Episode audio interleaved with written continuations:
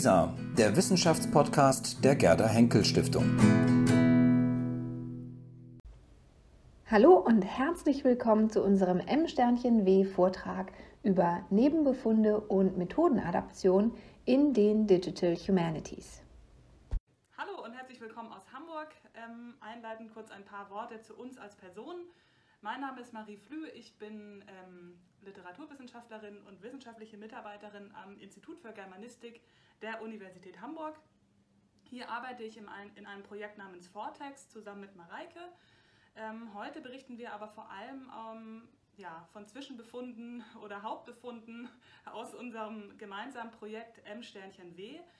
Ähm, hierbei bin ich vor allem für die digitale Emotionsanalyse ähm, zuständig. Das heißt, ich entwickle ein Verfahren oder beschäftige mich einfach mit der Frage, wie man Emotionen computergestützt aus literarischen Texten wieder herausfiltern kann. Und genau, davon werde ich gleich noch mehr erzählen. Aber erstmal zu Mareike. Ja, hallo auch von mir. Ich bin Mareike Schumacher, wie gesagt, auch an der Uni Hamburg tätig im Projekt Vortext. Dort mache ich hauptsächlich äh, Social Media Arbeit und einige von Ihnen kennen mich vielleicht auch daher von Twitter oder aus den YouTube-Videos. Ich bin Kulturwissenschaftlerin und Literaturwissenschaftlerin und schreibe gerade an meiner Doktorarbeit zum Thema Orte und Räume im Roman und arbeite da auch sehr intensiv mit der Methode der Named Entity Recognition, die wir ja auch in unserem M-W-Projekt benutzen und hier auch heute vorstellen möchten. Und wie Marina schon sagte, sind wir bei unserem Projekt so ein bisschen auf Ab- und Umwege geraten und genau darüber möchten wir heute mit Ihnen ein bisschen nachdenken. Der methodische Rahmen im M-W-Projekt reicht von Close Reading Tools und Methoden bis hin zur Nutzung von Distant Reading Tools und Methoden und beides wird dann in einem Scalable Reading Prozess, der sehr dynamisch gestaltet ist, miteinander verbunden. Damit verbinden wir also eine der Kernmethoden der traditionellen Literaturwissenschaft, nämlich das Close Reading, mit dem, was Moretti als Distant Reading bezeichnet hat, also einem nicht selber Lesen von Literatur und überführen das Ganze dann zu dieser dynamischen Einheit, die Müller im Scalable Reading Prozess beschrieben hat oder mit diesem Ausdruck Scalable Reading belegt hat. Ganz konkret sieht das so aus, dass wir die Novellen unseres Kernkorpus, wie genau das aufgebaut ist, da komme ich gleich noch drauf zu sprechen, dass wir diese Novellen mit unserem Close Reading Annotationstool Katma sehr genau lesen und annotieren, also mit Annotationskategorien versehen und dann einen Schritt aus diesen Texten heraustreten, um im Analyseprozess einen anderen Blick, eine andere Perspektive auf die Daten zu entwickeln. Parallel dazu wird im Distant Reading mit Hilfe von Named Entity Recognition mit dem Stanford Named Entity Recognizer das Kernkorpus und in Ergänzung dazu auch noch ein Trainingskorpus automatisch annotiert mit Kategorien, die eben für die gendertheoretischen Betrachtungen, die wir im Projekt machen, relevant sind, nämlich weibliche Figuren, männliche Figuren und neutrale Figuren. Wie es zu dieser Einordnung gekommen ist, Dazu sage ich gleich noch mehr. Aber auch hier wird das Distant Reading nicht zum Selbstzweck, sondern wir binden die Einsichten, die wir in diesem Prozess bekommen, immer noch mal zurück, schauen immer noch mal genau in die Texte rein, identifizieren darüber Textstellen, die man noch mal mittels Close Reading genauer betrachten müsste und dann machen wir das eben auch und so haben wir eben dieses prozessuale Geschehen, das sich irgendwo zwischen Close und Distant Reading bewegt und beides sehr dynamisch miteinander verbindet. Unsere Hauptforschungsfrage im Projekt M-W lautet, was sind Gender-Stereotype und wie werden sie in der Literatur dargestellt und bewertet? Um uns der Antwort auf diese Frage zu nähern, möchten wir uns die Literatur als wichtiges kulturelles Produkt anschauen, in dem so etwas wie stereotype Darstellungen von Genderrollen auch kommuniziert wird. Für eine erste Fallstudie haben wir uns ein sehr klar umrissenes, kleineres Textkorpus ausgewählt, und zwar die Novellen des deutschen Novellenschatzes.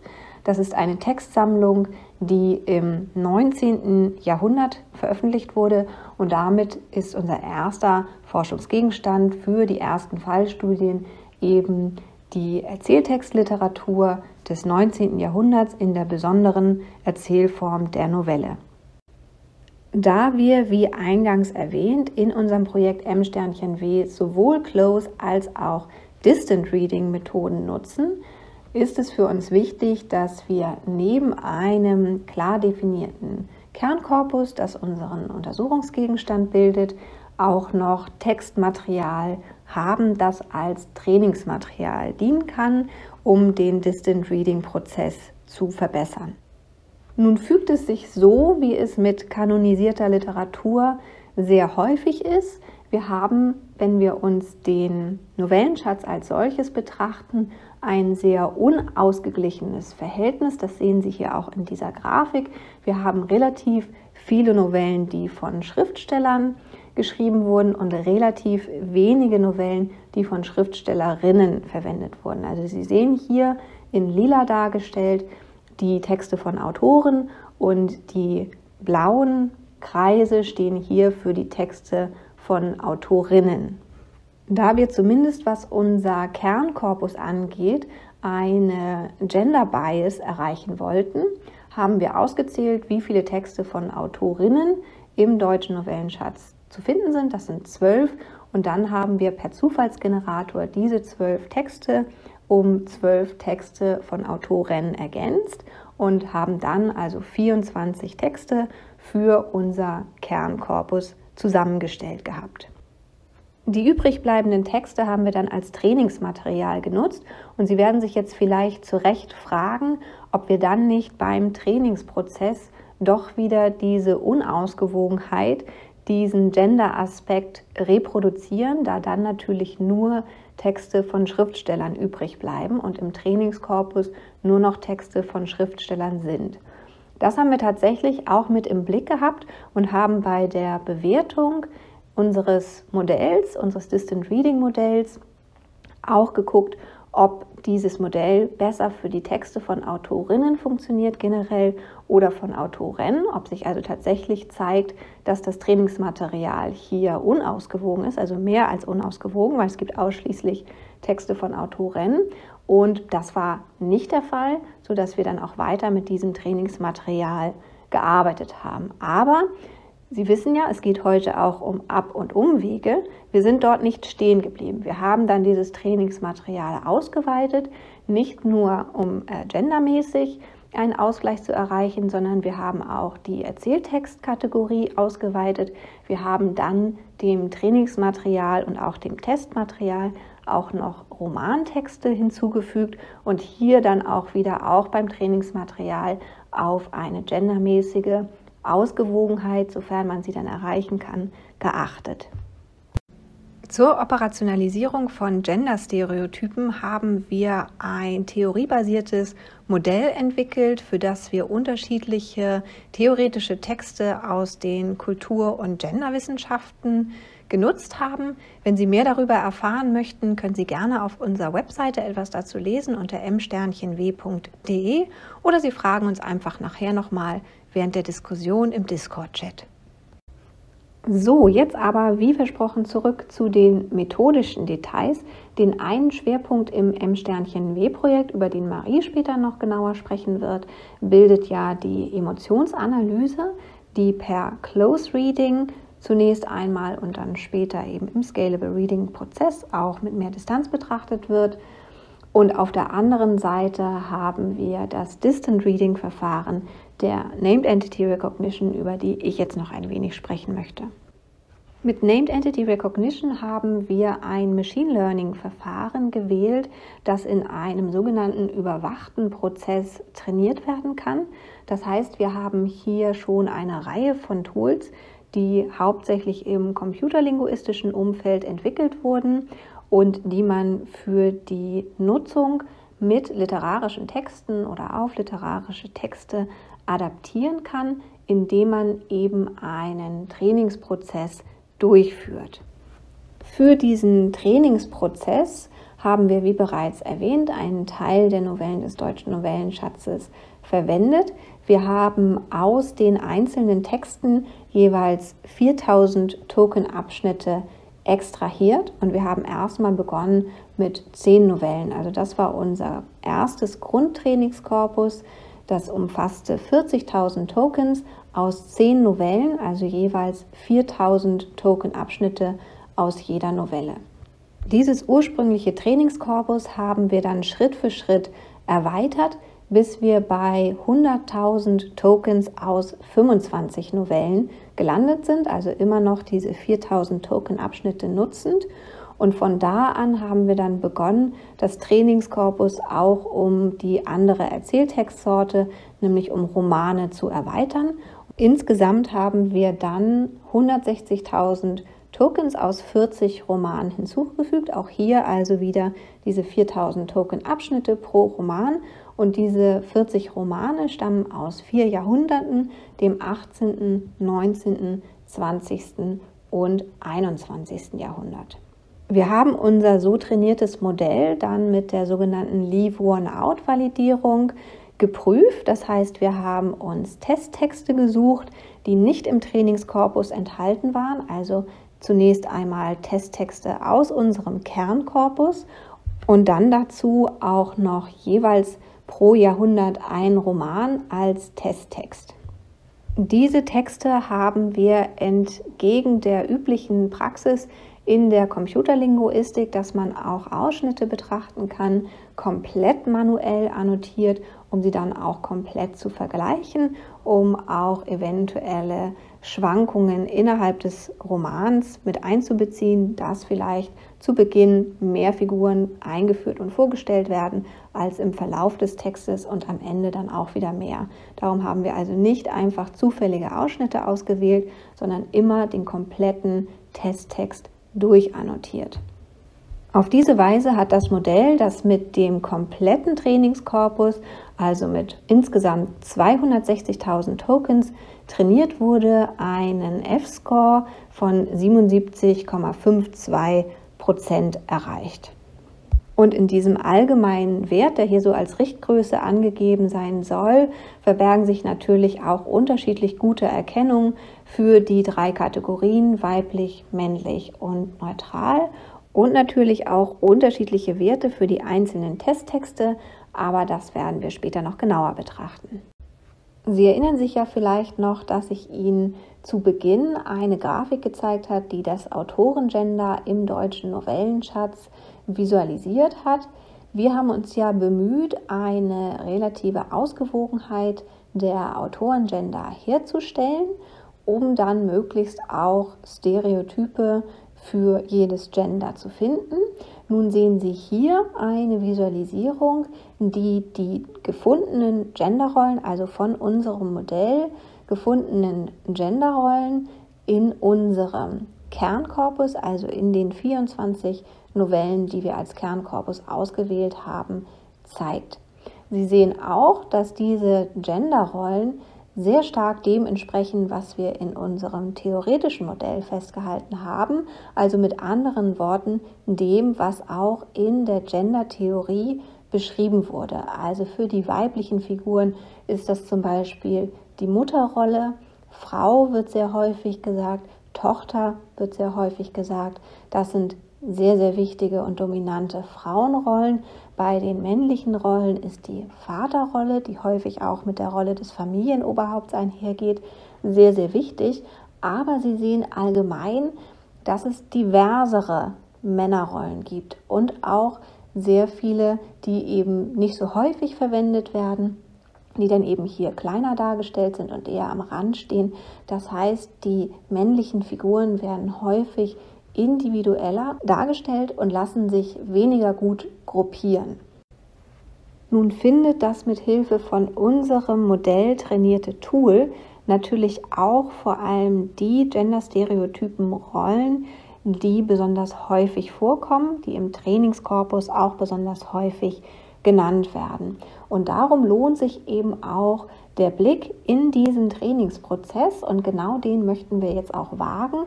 Ich habe Ihnen hier einmal zunächst eine Grafik mitgebracht, die den Durchschnitt aller Testtexte zeigt. zum unterschiedlichen Zeitpunkt im Trainingsprozess. Also Sie haben hier auf der Y-Achse einmal die Erkennungsquote in Prozent, das ist immer der F1-Score für alle Kategorien. Und Sie haben auf der X-Achse die Tokens im Trainingskorpus. Sie können sich also ungefähr merken, dass bis 100.000, also ganz genau bis 103.000 Tokens des Trainingskorpus nur aus Novellen besteht, also 25 Novellen des 19. Jahrhunderts. Und dann geht es los und wird interessant, denn dann ist von Token 103.000 bis 150.000 18. Jahrhundert, 150 bis 194.000 19. Jahrhundert, 194.000 bis 240.000 20. Jahrhundert und 240.000 bis 290.000 etwa das 21. Jahrhundert. Also hier haben wir dann die hinzugefügten Trainingskorpora von jeweils zehn Romanen, die jahrhundertspezifisch gruppiert sind.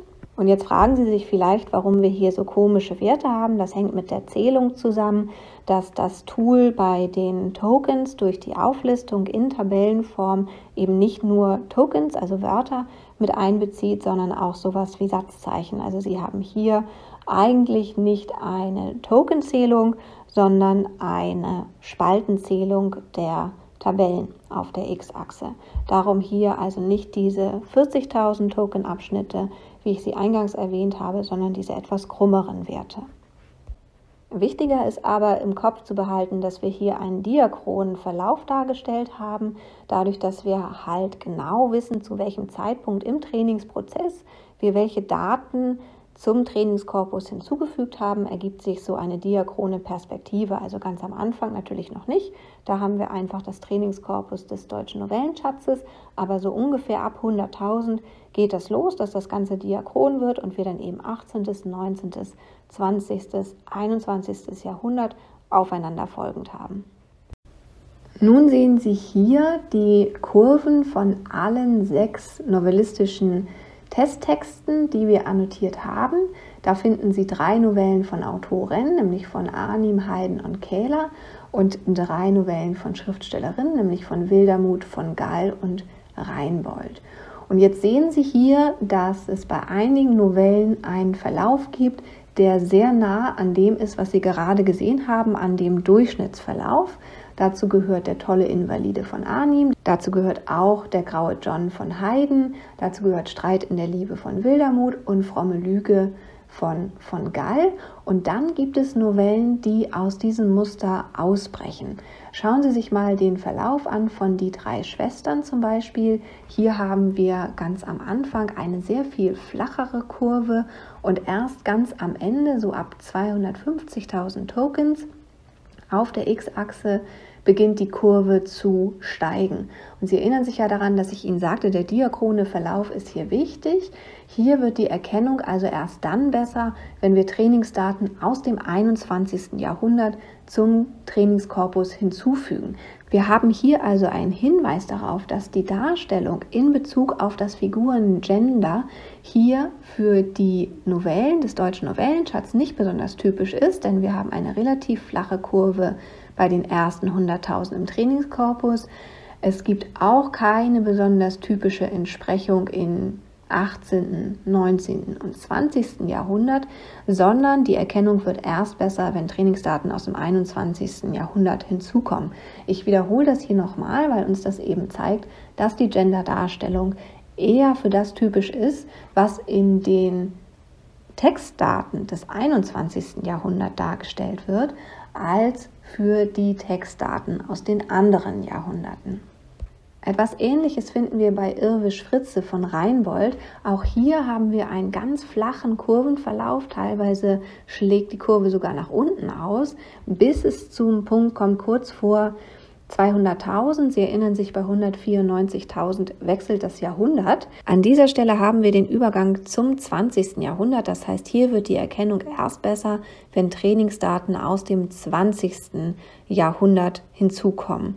Anders ausgedrückt, wir haben hier einen Hinweis darauf, dass die Darstellung von Figuren, Gender, hier eher dem entspricht, was für die Literatur des 20. Jahrhunderts typisch war. Und als wir das entdeckt haben, sind wir so richtig auf Abwege gekommen, denn dann haben wir angefangen, eben auch Testtexte aus der Erzähltextkategorie des Romans an unserem Modell und an unseren Tests zu messen. Und Sie sehen, auch hier wieder gibt es Texte, die sich typischer verhalten oder sagen wir mal erwartbarer verhalten.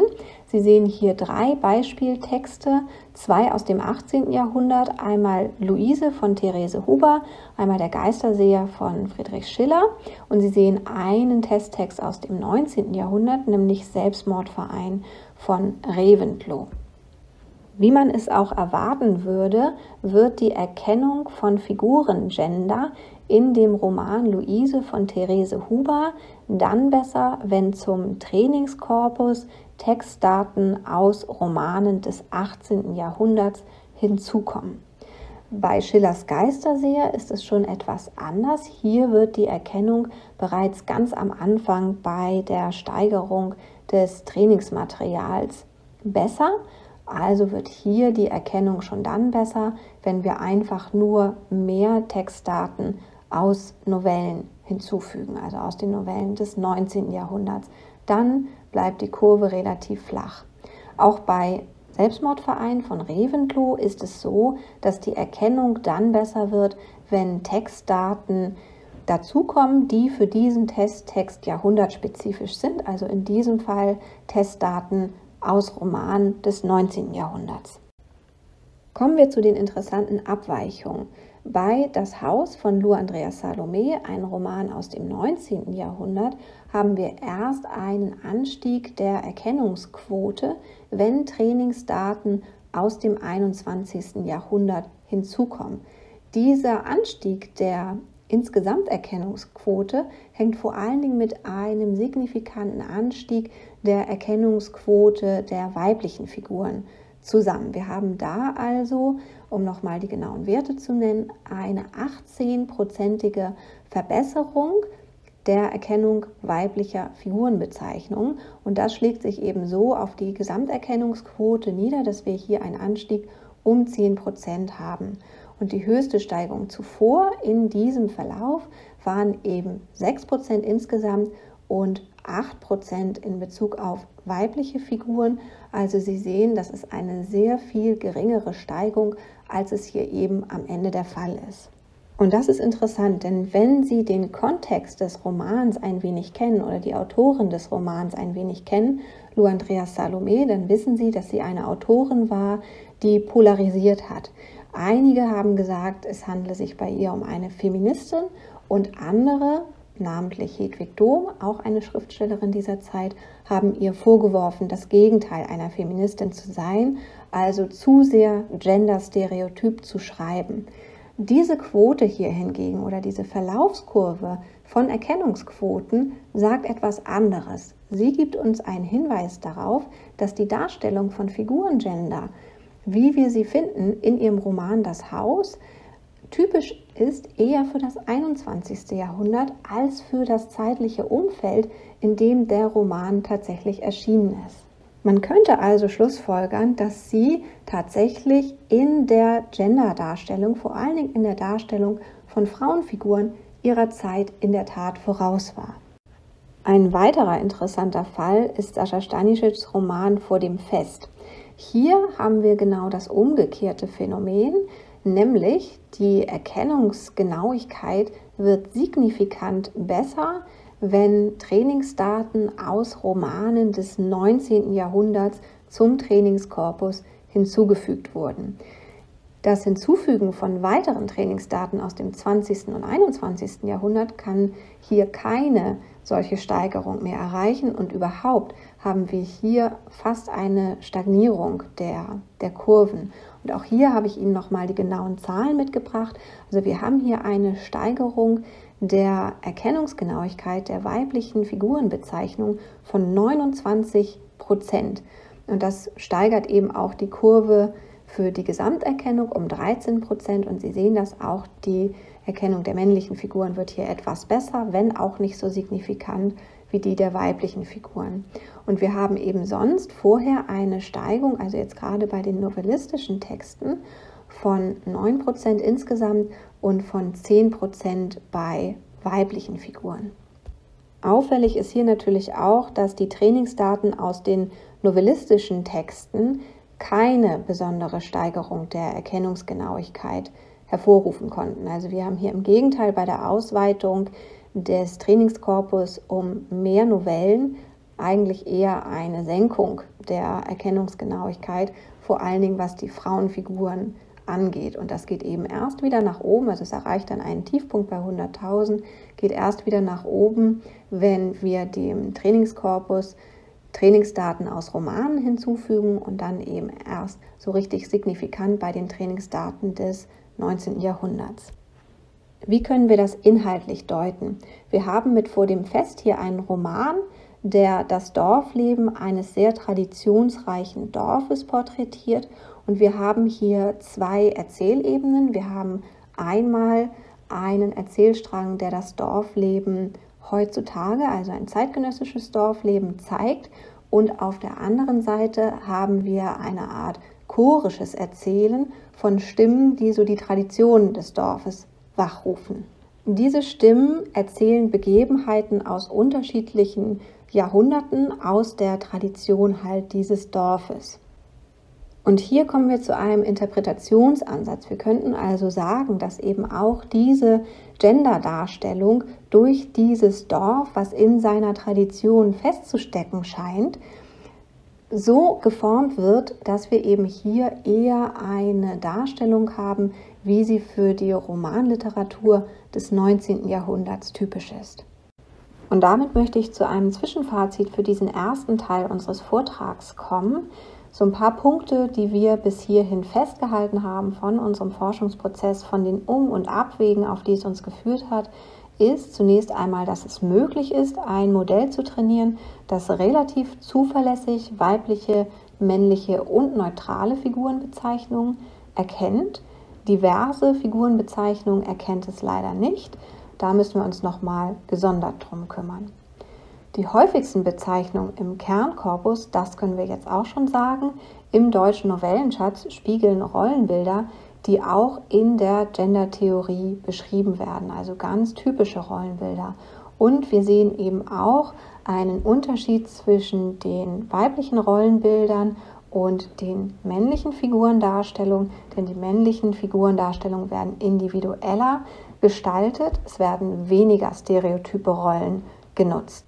Wir haben außerdem festgestellt, dass es gewinnbringend sein kann für die literaturwissenschaftliche Nutzung von Methoden wie Named Entity Recognition, dass man statt einer üblichen Cross-Validierungsmethode das Leave-One-Out-Validierungsverfahren nutzt und dann auch mit ganzen Testtexten nutzt, also komplette Texte annotiert weil man dann eben auch diesen Trainingsprozess öffnen kann und sich nochmal genauer anschauen kann, was in den Texten passiert und auch wie sich das im Trainingsprozess spiegelt. Durch den diachronen Aufbau unserer Trainingsdaten konnten wir Einblicke gewinnen in eine Art jahrhunderttypisches Sprachbild unserer Testtexte. Also wir konnten die quasi gegen diese Kurven vergleichen oder an diesen Kurven eben auch messen und schauen, wo gibt es prototypische Verläufe des Trainingsprozesses und wo gibt es abweichende Verläufe des Trainingsprozesses.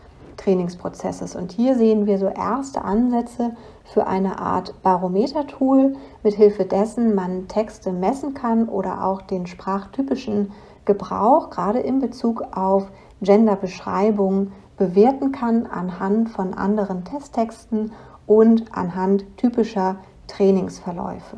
Und damit übergebe ich für den zweiten Teil unseres Vortrags an Marie. Ja, an dieser Stelle übernehme ich den Vortrag. Auch hier nochmal der Hinweis auf die Tonspur. Ähm, das Symbol mit dem Lautsprecher befindet sich auf allen Folien oben rechts in der Ecke oder auf den meisten. Ähm, genau, einfach einmal anklicken und dann können Sie mich auch hören. Ähm, in den folgenden 20 Minuten werde ich näher auf den zweiten Schwerpunkt unseres Projekts eingehen. Wir möchten herausfinden, welche Genderstereotypen Emotionsinformationen in novellistischen Texten des 19. Jahrhunderts auftreten ob sich stereotype Zusammenhänge zwischen Gender und Emotionen finden und ob bestehende Vorstellungen über typisch männliche und typisch weibliche Emotionskonstellationen nicht vielleicht in Frage gestellt werden müssen. Heute möchte ich allerdings weniger von den Ergebnissen unserer Analyse berichten. Im Fokus der Betrachtung stehen das methodische Vorgehen und die theoretischen Hintergründe. Ähm, ja, dem zweiten Schwerpunkt von M-W liegt ein Mixed Methods Ansatz zugrunde, der methodische Anleihen bei den Sozial- und Informationswissenschaften sowie der traditionellen Literaturwissenschaft macht. Darüber hinaus nutzen wir ganz unterschiedliche Verfahren, die gegenwärtig zur digitalen Analyse von literarischen Texten in den sogenannten Computational Literary Studies, also in der digitalen Literaturwissenschaft, eingesetzt werden. Ähm, die methodische Leitfrage, die ich heute genauer erläutern werde, lautet, mit welchen textanalytischen Verfahren können Emotionsstrukturen computergestützt aus novellistischen Texten herausgefiltert werden? Um Ihnen die Hintergründe der Entstehung und die aktuelle Weiterentwicklung unseres Ansatzes näher zu bringen, folgen wir in den nächsten 20 Minuten diesem Ablauf. Einleitend möchte ich einige Gedanken zur Relevanz von Emotionsanalysen zur Diskussion stellen, die unsere Projektarbeit begleiten. Dann werde ich ganz unterschiedliche Anwendungsbereiche der Sentiment- und Emotionsanalyse in der digitalen Literaturwissenschaft vorstellen. Hierbei gehe ich auf inhaltliche Schwerpunkte sowie methodische Ausrichtung der digitalen Emotionsanalyse ein. Darauf aufbauend stelle ich unseren Ansatz der hermeneutischen Emotionsanalyse mit Katma vor, ziehe ein erstes Fazit und skizziere abschließend einige Gedanken zur Verbindung beider Schwerpunktbereiche. Kommen wir zur Einleitung und der Frage danach, worin die Relevanz einer literaturwissenschaftlich ausgerichteten digitalen Emotionsanalyse liegt. Mögliche Antworten gehen, zumindest aus unserer Perspektive, zurück auf die traditionsreiche Auseinandersetzung mit Aufgaben und Gegenständen der Literaturwissenschaft die literaturlinguistische Beschäftigung mit dem Verhältnis zwischen Sprache und Emotionen und auf Gedanken über die Vereinbarkeit von traditionellen Ansätzen der Literaturanalyse mit digitalen Anwendungen. Die durchgeführten Analysen zeigen, dass Emotionen durch unterschiedliche sprachliche Mittel konstituiert werden, die auf ganz verschiedenen Ebenen der Sprache anzusiedeln sind und mal explizit, vor allem aber implizit zutage treten. Unter literaturwissenschaftlicher Perspektive ist eine Emotionsanalyse also interessant, weil unser Untersuchungsgegenstand, in diesem Fall Novellen des 19. Jahrhunderts, aus einem komplexen emotionalen Bindegewebe besteht, deren Analyse einen Teil dazu beiträgt, die Zusammensetzung und Bedeutungsvielfalt literarischer Texte besser zu verstehen und dadurch zu begreifen, was uns ergreift. Überdies verdeutlicht eine literaturlinguistische Perspektive auf Emotionen in literarischen Texten die Relevanz der Analyse emotionstragender Textstrukturen. Grundlegend ist hierbei die Fragestellung oder die Feststellung, Entschuldigung, dass durch Sprache unterschiedliche Wirklichkeiten konstruiert werden. Ein und derselbe Sachverhalt lässt sich ganz unterschiedlich beschreiben.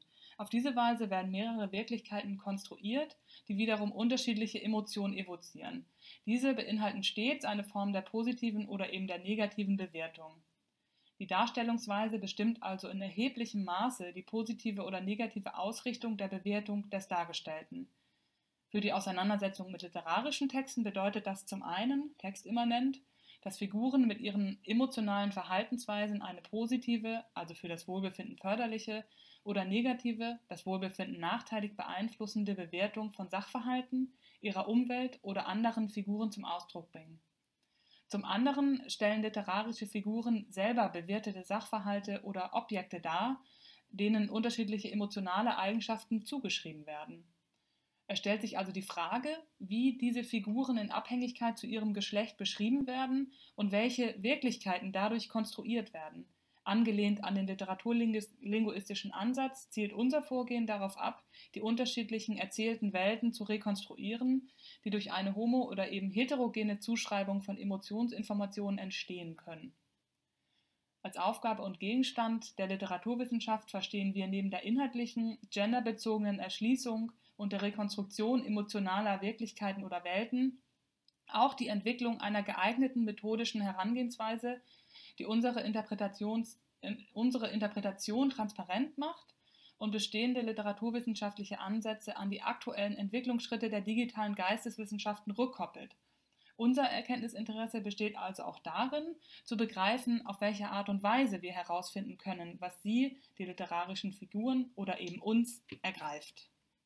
Im folgenden Teil möchte ich erläutern, mittels welcher textanalytischen Verfahren unterschiedliche emotionale Bedeutungskomponenten eines literarischen Textes identifiziert werden können. Emotion und Dichtung werden bereits seit der Antike als zusammenhängende Komplexe betrachtet. Philosophische Emotionstheorien existieren seit dem 17. Jahrhundert.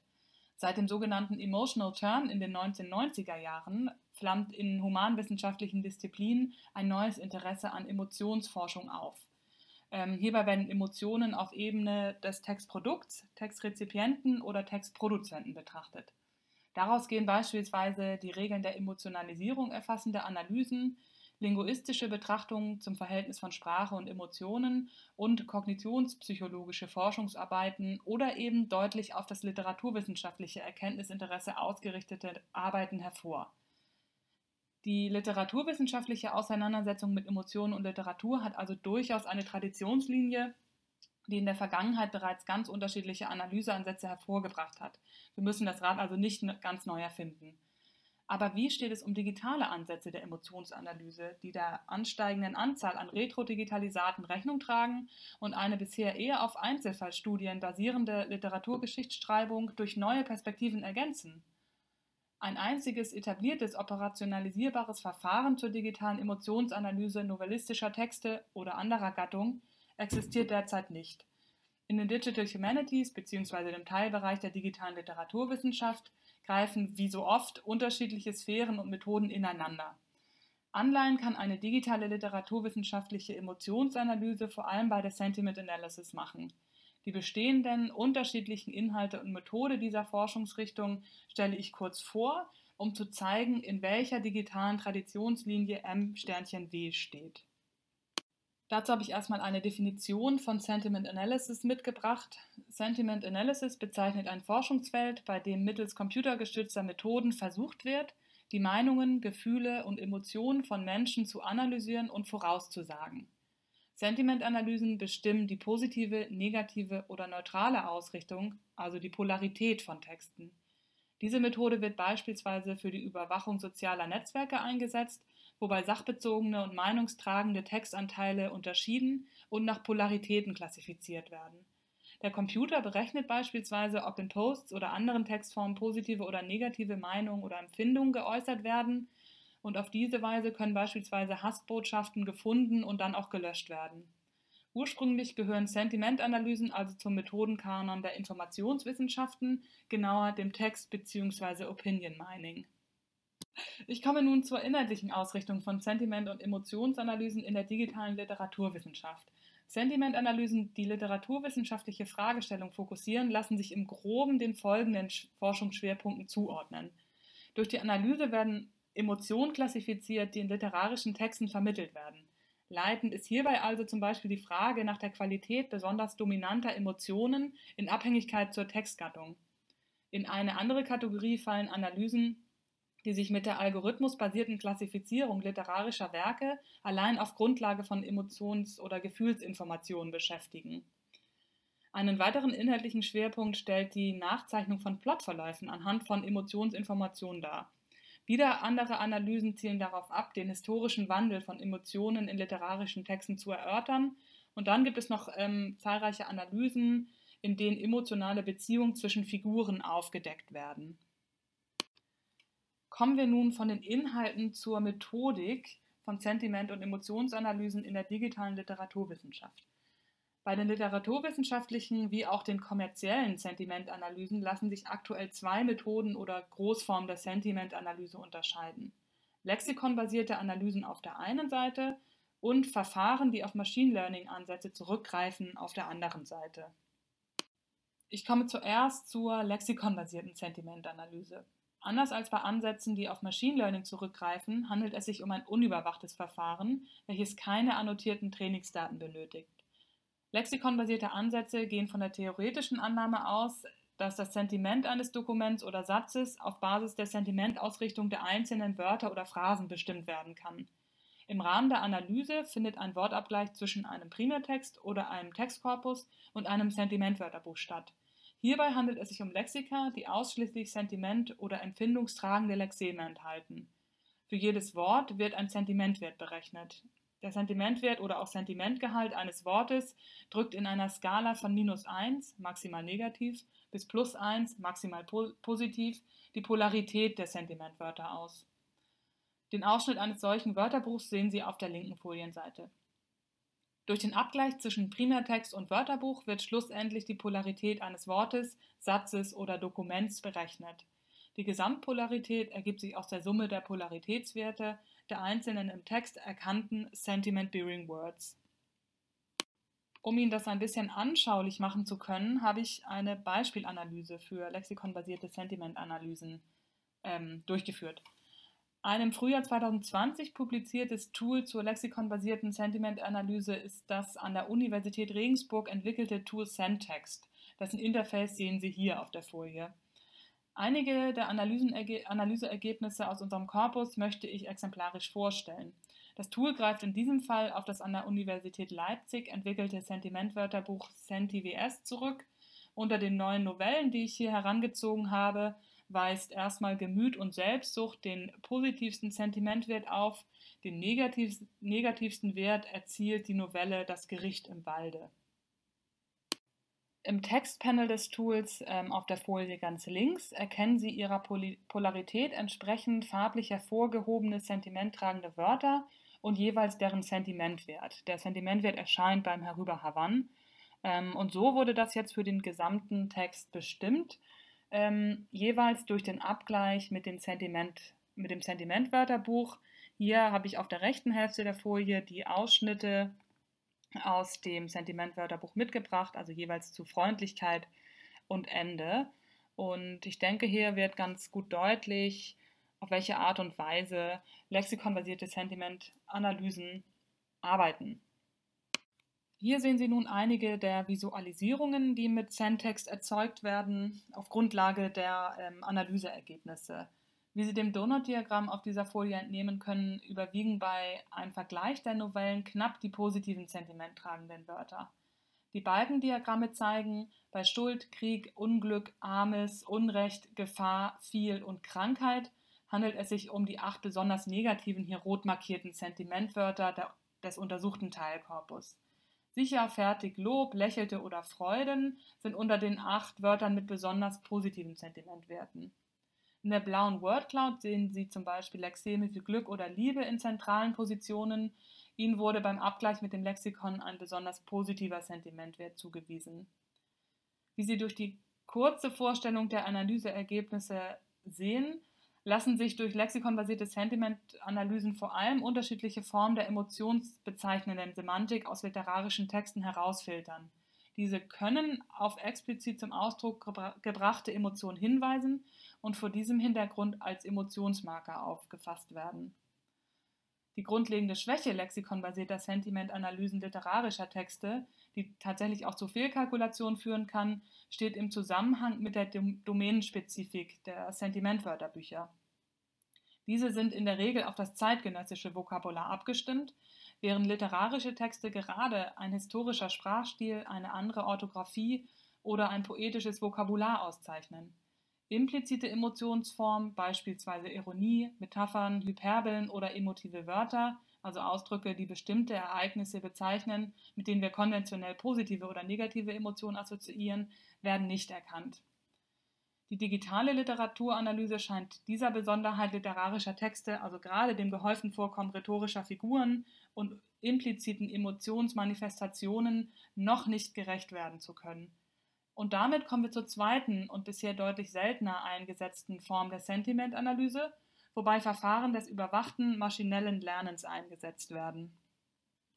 Hierfür bedarf es zunächst eines Trainingskorpus, das in der Regel per Hand erstellt wird. Dieses mit Sentiment- oder Emotionsinformationen angereicherte Trainingskorpus liefert die Trainingsdaten für maschinelles Lernen, deren Funktionsweise Mareike eingangs ja erwähnt hat. Der große Vorteil dieser Ansätze liegt in der Möglichkeit, dass manuell annotierte Corpora die Spezifik literarischer Texte aufgreifen. Ich zitiere Schmidt, Burkhardt und Wolf 2018. Zitat Anfang. Insgesamt wird bei mangelhaften Ergebnissen mit Sentimentlexika der Einsatz von überwachten maschinellen Lernen empfohlen. Aufgrund der Schwierigkeit der Akquise annotierter Corpora ist dies jedoch bislang kaum möglich. Zitat Ende. Es fehlt also vor allem an annotierten Corpora. Ansonsten ist die Performance von Machine Learning-Ansätzen im Bereich der Sentimentanalyse meist besser als die der lexikonbasierten Methoden. Damit kommen wir zu unserem Ansatz der hermeneutischen Emotionsanalyse mit Katma. Für die Analyse unseres Korpus nutzen wir das Verfahren der digitalen manuellen Annotation und folgen somit einem ganz klassischen Close Reading Ansatz. Ähm, hierbei arbeiten wir mit dem Textanalyse-Tool Katma. Unser Vorgehen umfasst bisher die folgenden vier Arbeitsschritte. An erster Stelle steht ähm, die Textbeschaffung über das Deutsche Textarchiv, dann folgt die Textanalyse mit Katma. Hierzu zählen das Projekt- und Tag-Management, der Annotationsprozess im Close-Reading-Modus und der Übergang in Scalable Reading durch die query-gestützte Auswertung der Annotationsdaten. Darauf folgt an dritter Stelle die Visualisierung der Annotationsdaten in Form von Emotionsprofilen und viertens natürlich deren Interpretation. Ja, auf die zentralen Bestandteile der Emotionsanalyse mit Katma möchte ich jetzt etwas genauer eingehen. Ein tragendes Element der Emotionsanalyse stellen Tagsets und Guidelines zu deren Anwendung dar. Tagsets sind ähm, Taxonomien, anhand derer die Annotationen erstellt werden. Ein Tagset beinhaltet immer mehrere Tags und gegebenenfalls auch Subtags. Ähnlich der Type-Token-Differenz in der Linguistik sind Tags deskriptive Kategorien, wohingegen Annotationen dann die einzelnen Vorkomm Vorkommnisse dieser Kategorien im Text darstellen. Um jetzt möglichst diverse emotionstragende Textstrukturen abbild abbilden zu können, arbeiten wir derzeit mit drei unterschiedlichen Tagsets, deren Bestandteile Sie auf der Folie sehen können. Während des Annotation Annotationsprozesses wird für jede Annotation jeweils die Property Gender als männlich, weiblich oder neutral bestimmt, damit sich annotierte Emotionen schlussendlich auch ein Geschlecht zuordnen lassen. Das obere Tagset, hier betitelt mit Art, operiert auf der Metaebene. Diese Tags oder dieses Tagset zielt darauf ab, Textpassagen herauszufiltern, die eindeutige sowie nicht eindeutig identifizierbare Emotionsinformationen enthalten. Die Grundlage bilden unterschiedliche strukturorientierte Emotionstheorien. Darauf aufbauend wurden konzeptuelle Emotionsfamilien mit mehr oder weniger typischen Mitgliedern entworfen und eben in dieses Tagset übertragen. Sollte sich eine, ein Textelement nicht ad hoc als Vertreter einer Emotionsfamilie identifizieren lassen, wird ein neuer Subtag erstellt und die entsprechende Annotation der Kategorie ungewiss zugeordnet.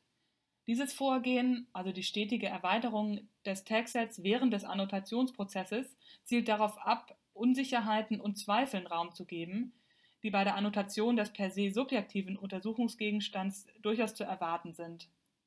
Das zweite Tagset ist auf der Mesoebene angesiedelt. Es dient der näheren Beschreibung der Emotionen und erfasst deren positive, negative oder neutrale Qualität oder Wertigkeit, die Intensität der Emotionen als gemäßigt oder erregt und die Dauer des emotionalen Zustands, also ob es sich um eine Zustandsemotion oder um eine Eigenschaftsemotion handelt.